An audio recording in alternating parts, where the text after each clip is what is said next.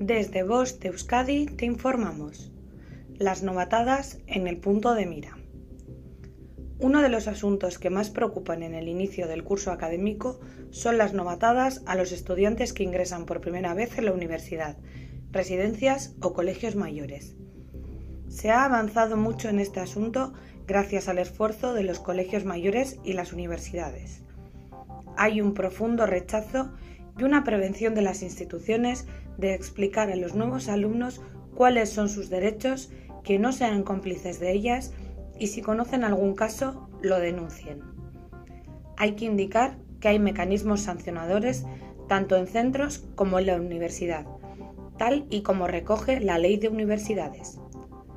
Cualquier vejación puede ser sancionada por las autoridades académicas.